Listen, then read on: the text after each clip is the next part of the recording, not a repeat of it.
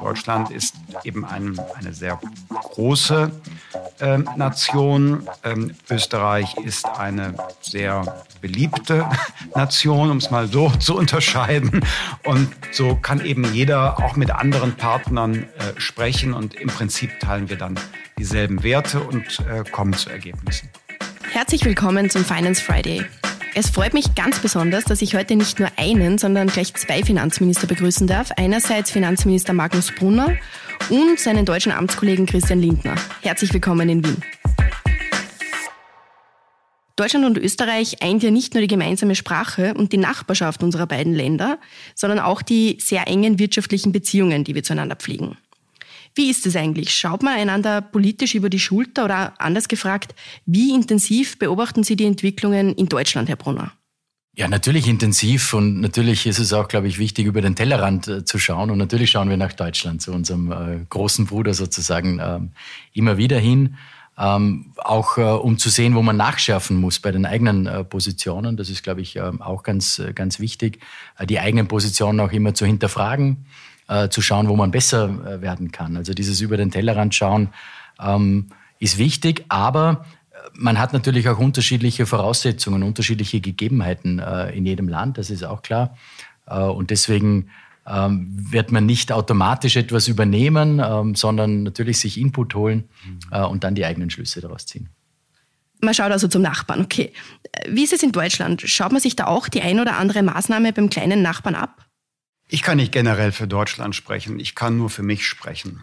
Äh, ich äh, schätze äh, Österreich nicht nur für seine großartige Landschaft und die besondere Lebensfreude und auch die Fähigkeit, nicht an jedem Genuss vorbeigehen zu müssen. Ähm, also das nimmt mich für dieses Land ganz persönlich ein. Aber auf der anderen Seite gibt es eben auch einen starken Mittelstand und wir teilen auch bestimmte ordnungspolitische Grundvorstellungen, wie ähm, Wirtschaft und Gesellschaft aufgebaut sein sollten, zumindest ähm, äh, im, im Kern. Ich nutze deshalb sehr oft in äh, deutschen Debatten äh, den Vergleich mit Österreich.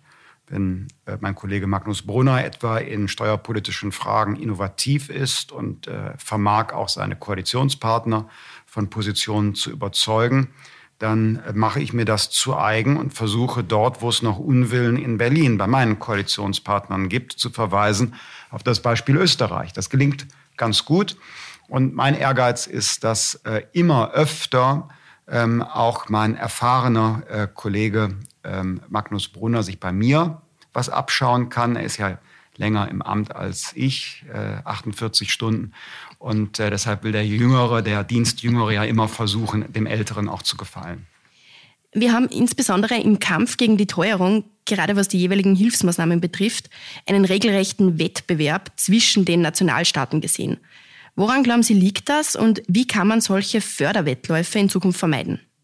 Wir waren vergleichsweise gut abgestimmt. Klar, die Situation unterscheidet sich ja auch innerhalb der Europäischen Union.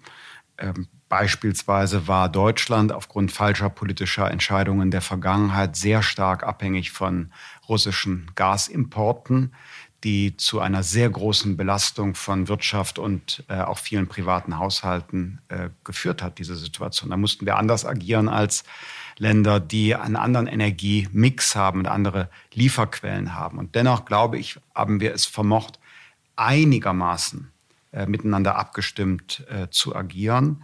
Ähm, sehr genau wurde natürlich zwischen Deutschland und Österreich etwa beobachtet, wie macht es äh, der, der Partner ähm, hinter der, der Grenze, wie geht das andere Land vor. Ähm, wir haben uns aber nicht zu stark äh, von den jeweiligen Maßnahmen äh, beeindrucken lassen, weil man immer doch ja auch in das Kleingedruckte schauen muss. Zum Beispiel weiß ich, dass in Österreich sehr stark geschaut worden ist auf die 200 Milliarden Euro des von unserem Bundeskanzler sogenannten Doppelwumms.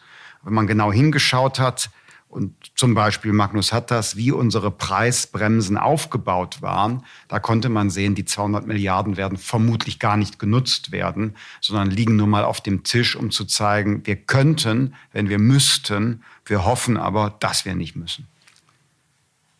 Ja, das äh, geht uns ähnlich. Äh, natürlich haben wir ähnliche Voraussetzungen, gerade was das russische Gas äh, betrifft, auch diese starke Abhängigkeit, von der wir loskommen müssen. Ähm, aber wie gesagt, vorher die Voraussetzungen und die Gegebenheiten sind oft andere. Aber es ist, glaube ich, wichtig, auch sich gut abzustimmen und in die Details reinzuschauen. Doppelwumms hast du angesprochen. Äh, das war natürlich für uns im ersten Moment doch eine kräftige Ansage und da mussten wir doch ins Detail schauen, auch was das für Österreich bedeutet, was, für, was es äh, für die Wettbewerbsfähigkeit auch unserer Wirtschaft äh, bedeutet. Ähm, und wie gesagt, andere Gegebenheiten und deswegen müssen wir dann auch die richtigen Schlüsse ziehen und für Österreich, ähm, und das gilt für uns beide, für das jeweilige Land, dann die richtigen Maßnahmen auf den Weg bringen. Ähm, von der Europäischen Union, ehrlich gesagt, hätte ich mir da ein bisschen mehr erwartet, äh, ganz offen gesprochen, äh, weil wir fahren immer nach Brüssel und sind dann im Kreise der Finanzminister und jeder sagt, ähm, ja, wir müssen uns besser abstimmen und wir müssen treffsicherer sein und jeder fährt dann nach Hause äh, und macht dann natürlich das, was notwendig ist mhm. oder was er oder sie für notwendig erachtet im eigenen Land. Und da würde ich mir etwas mehr ähm, auf europäischer Ebene erwarten. Die Zusammenarbeit ist also sehr wichtig. Vielleicht bleiben wir noch ganz kurz dabei.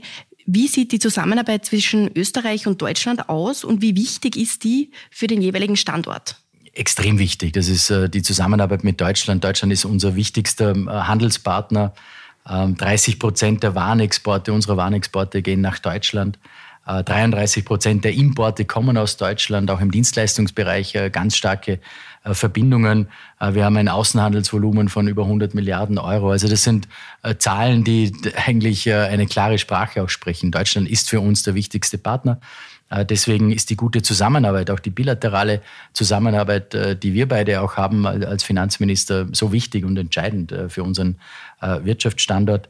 Ähm, aber auch auf europäischer Ebene, weil wir doch gewisse äh, gleiche Werte und äh, Zugänge auch haben. Äh, und deswegen ist diese Abstimmung, die wir gerade heute auch wieder vorgenommen haben, so entscheidend, dass wir auf europäischer Ebene hier auch gemeinsam vorgehen. Wir teilen äh, gemeinsame Werte und Interessenpositionen, gerade auf der europäischen Ebene, das Eintreten für stabile Staatsfinanzen, nicht zu viel Schulden. Wir wissen beide, obwohl wir relativ starke Volkswirtschaften haben, dass wenn der Staat sich zu sehr verschuldet, äh, er sich äh, stranguliert, weil dann in den jährlichen Etats sehr viel gezahlt werden muss an Zins für Schulden von früher. Und das Geld steht dann nicht für Zukunftsaufgaben zur Verfügung. Je mehr Schulden man macht, desto mehr Zinsen zahlt man. Am Ende muss man Steuern erhöhen für die politischen Wohltaten möglicherweise der Vergangenheit. Und da sind wir auf einer gleichen Linie, stimmen uns regelmäßig ab und können auch äh, auf europäischer Ebene durchaus mit verteilten Rollen spielen. Deutschland ist eben ein, eine sehr große äh, Nation. Ähm, Österreich ist eine sehr beliebte Nation, um es mal so zu unterscheiden. Und so kann eben jeder auch mit anderen Partnern äh, sprechen und im Prinzip teilen wir dann dieselben Werte und äh, kommen zu Ergebnissen. Jetzt haben wir sehr viel über den Stellenwert von Zusammenarbeit und auch Austausch gesprochen. Aber wie kann man sich das eigentlich konkret vorstellen? Telefoniert man da auch einfach einmal spontan, ruft man sich da an? Oder erklärt man das alles bei der Eurogruppe oder beim ECOFIN?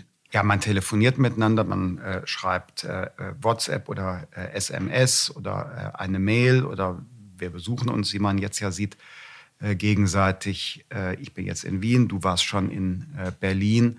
wir haben unsere Teams ist ja alles Teamwork. Es ist ja nicht so, dass wir als äh, Finanzminister alles alleine machen könnten angesichts der Vielzahl der, der Themen und der Details. Teams tauschen sich ganz regelmäßig aus. Und zwischen Wien und Berlin ist es ein ganz besonderer Kontakt, eben weil wir dieselbe äh, Sprache sprechen. Und damit meine ich nicht nur Deutsch, sondern eben auch die Werte und Positionen, die wir haben. Jetzt ist Zusammenarbeit natürlich nicht nur zwischen Deutschland und Österreich wichtig, sondern auch auf europäischer Ebene sehr wichtig. Deutschland und Österreich gelten ja als sehr wirtschaftsstarke Player innerhalb der Europäischen Union. Wie glauben Sie, kann man es schaffen, dass die doch sehr gravierenden Unterschiede zwischen den Mitgliedstaaten besser ausgeglichen werden können? Naja, also momentan ähm, hat natürlich äh, vor allem der Kampf gegen die Teuerung ähm, gewisse Prioritäten, äh, die wir setzen müssen in ganz Europa. Alle Staaten sind zum Handeln äh, natürlich auch gezwungen. Äh, nicht nur in Europa, sondern ähm, auch auf der ganzen Welt. Die USA beispielsweise mit dem Inflation Reduction Act, die natürlich einen Weg gegangen sind, den wir uns äh, gut anschauen müssen. Das Positive ist, dass wir wieder mal über, die, über den Industriestandort Europa diskutieren. Das ist das Positive am, am äh, Inflation Reduction Act. Ähm, und wir müssen darauf reagieren als Europäische Union, ja. Aber es sollte kein Subventionswettbewerb entstehen. Ähm, da müssen wir höllisch aufpassen, äh, der den Wohlstand auch gefährdet äh, schlussendlich. Äh, das kann nicht das Ziel sein. Wir, hätten, wir haben andere Zugänge und da endigt uns auch unsere Zugänge. Wir müssen Bürokratie abbauen, wir müssen Verfahren beschleunigen, einfacher machen für die Unternehmen, wir müssen Genehmigungsprozesse beschleunigen. Also das ist unser Zugang. Kein Handelskrieg beginnen, sondern ähm, gemeinsam ähm, als Europäische Union auch schauen, wie können wir den Industriestandort, den Wirtschaftsstandort Europa ähm, weiterbringen. Ähm, und dazu haben wir Möglichkeiten in Europa. Da muss man auch nicht immer wieder was Neues erfinden, über neue Schulden sprechen, sondern ähm, äh, Maßnahmen, die wir bereits äh, haben, ähm, einfach äh, vielleicht anders nützen auch und gewisse Flexibilität auch zeigen. Und ähm, wie gesagt, äh, vorher schon gesagt, der Ruf nach äh, neuen Schulden ist nicht die Lösung äh, für die europäischen Probleme, sondern es gibt andere Lösungen und andere Zugänge teile voll, was äh, Magnus sagt. Deshalb muss ich das jetzt gar nicht echoen, sondern äh, will einen zweiten Aspekt anschließen. Klar, wir sind unter den 27 unterschiedlich. Aber wirtschaftlich Fortschritt zu erzielen, das kann nicht nur eine Aufgabe von jeweils den anderen oder der europäischen Ebene sein. Ich erinnere an das deutsche Beispiel. Vor 20 Jahren galt Deutschland als der kranke Mann Europas mit hoher Arbeitslosigkeit, geringer Wettbewerbsfähigkeit und den ganzen wirtschaftlichen Problemen. Und dann hat Deutschland sich auf den Weg gemacht und hat eine eigene Reformagenda beschlossen, die auch teilweise sehr umstrittene, teilweise schmerzhafte Entscheidungen gefordert hat. Und am Ende standen wir gut da. Übrigens, Jetzt muss Deutschland wieder eine solche Reformagenda machen. Wir müssen schneller werden bei Planungs- und Genehmigungsverfahren, unsere Energieversorgung neu aufbauen, brauchen moderne digitale Infrastruktur, äh, eine Einwanderung in den Arbeitsmarkt, weil uns Fachkräfte fehlen und so weiter und so fort. Aber worauf ich hinaus will, ist, damals waren wir der kranke Mann Europas und wir haben selber Reformschritte eingeleitet und dann ging es uns besser. Für mich bedeutet das, Europa ist solidarisch, Europa hat gemeinsame Interessen, wir haben gemeinsame Technologien, die wir stärken müssen. Alles gut. Aber die Verantwortung für das wirtschaftliche Wohlergehen der eigenen Bevölkerung, den eigenen Wohlstand, die eigene soziale Stabilität, die ist in der jeweiligen Hauptstadt. Man kann nicht auf Brüssel zeigen, weil man in Berlin nicht bereit ist, Entscheidungen zu treffen. Und das müssen wir immer wieder klar machen, weil zu oft höre ich, wir haben Jugendarbeitslosigkeit, Brüssel muss doch mal. Das ist ein rhetorischer Trick, mit dem Politikerinnen und Politiker oft zu verdecken versuchen, dass sie vielleicht das Notwendige nicht tun wollen, dann wird auf Brüssel verwiesen. Das darf nicht passieren.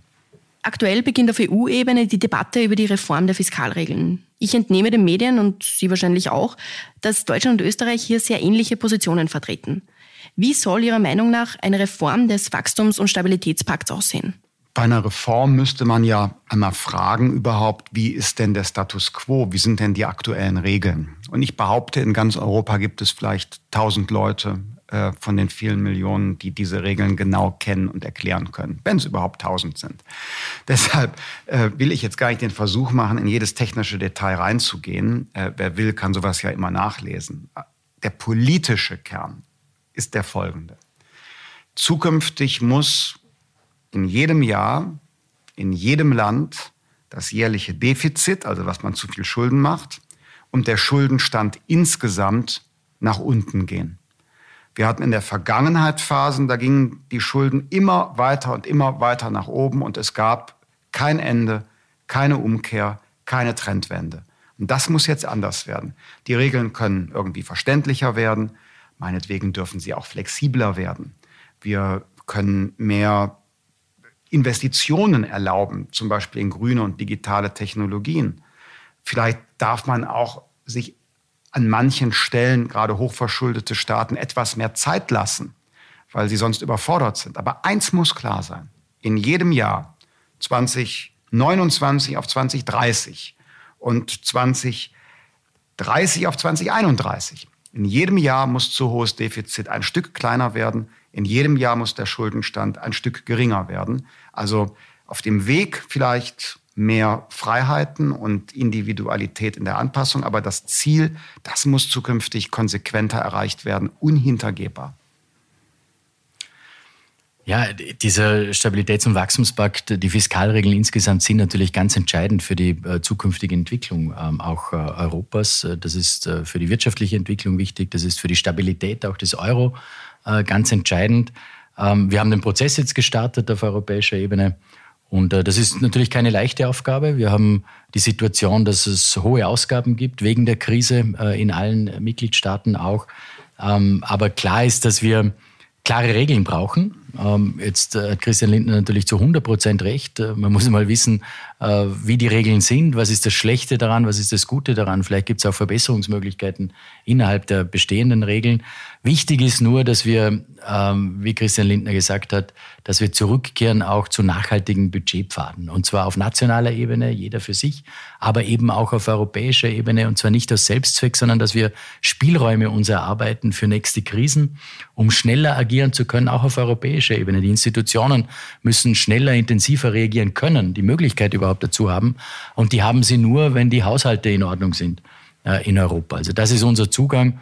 Äh, und jetzt kann man über alles diskutieren, selbstverständlich. Wichtig ist, dass es nachhaltig ist, dass es äh, transparent auch ist, dass die Regeln transparent sind und dass es durchsetzbar ist, dass die Regeln durchsetzbar sind. Das ist, glaube ich, das sind die drei wichtigsten Punkte und das werden wir auf, auf europäischer Ebene vertreten. Das war der erste von insgesamt zwei Teilen, in denen sich Finanzminister Magnus Brunner mit seinem deutschen Amtskollegen Christian Lindner unterhält. Im zweiten Teil, der nächste Woche folgt, sprechen die beiden Minister unter anderem über ihre Learnings aus den Krisenjahren und darüber, wie sich Klimaschutz und der Erhalt wettbewerbsfähiger Wirtschaftsstandorte verbinden lassen. Vielen Dank fürs Zuhören. Wenn dir die heutige Folge gefallen hat, dann abonniere den Podcast gerne auf Spotify, Apple Podcast oder einem anderen Podcast-Anbieter deiner Wahl. Mehr Infos zum heutigen Thema findest du in den Shownotes. Für tägliche Updates zur Arbeit der Finanzverwaltung und aktuellen Themen folge uns gerne auf unseren Social-Media-Kanälen. Die Links zu unseren Seiten findest du ebenfalls in den Shownotes. Die nächste Folge des Finance Friday erscheint kommenden Freitag. Bis dahin, alles Gute.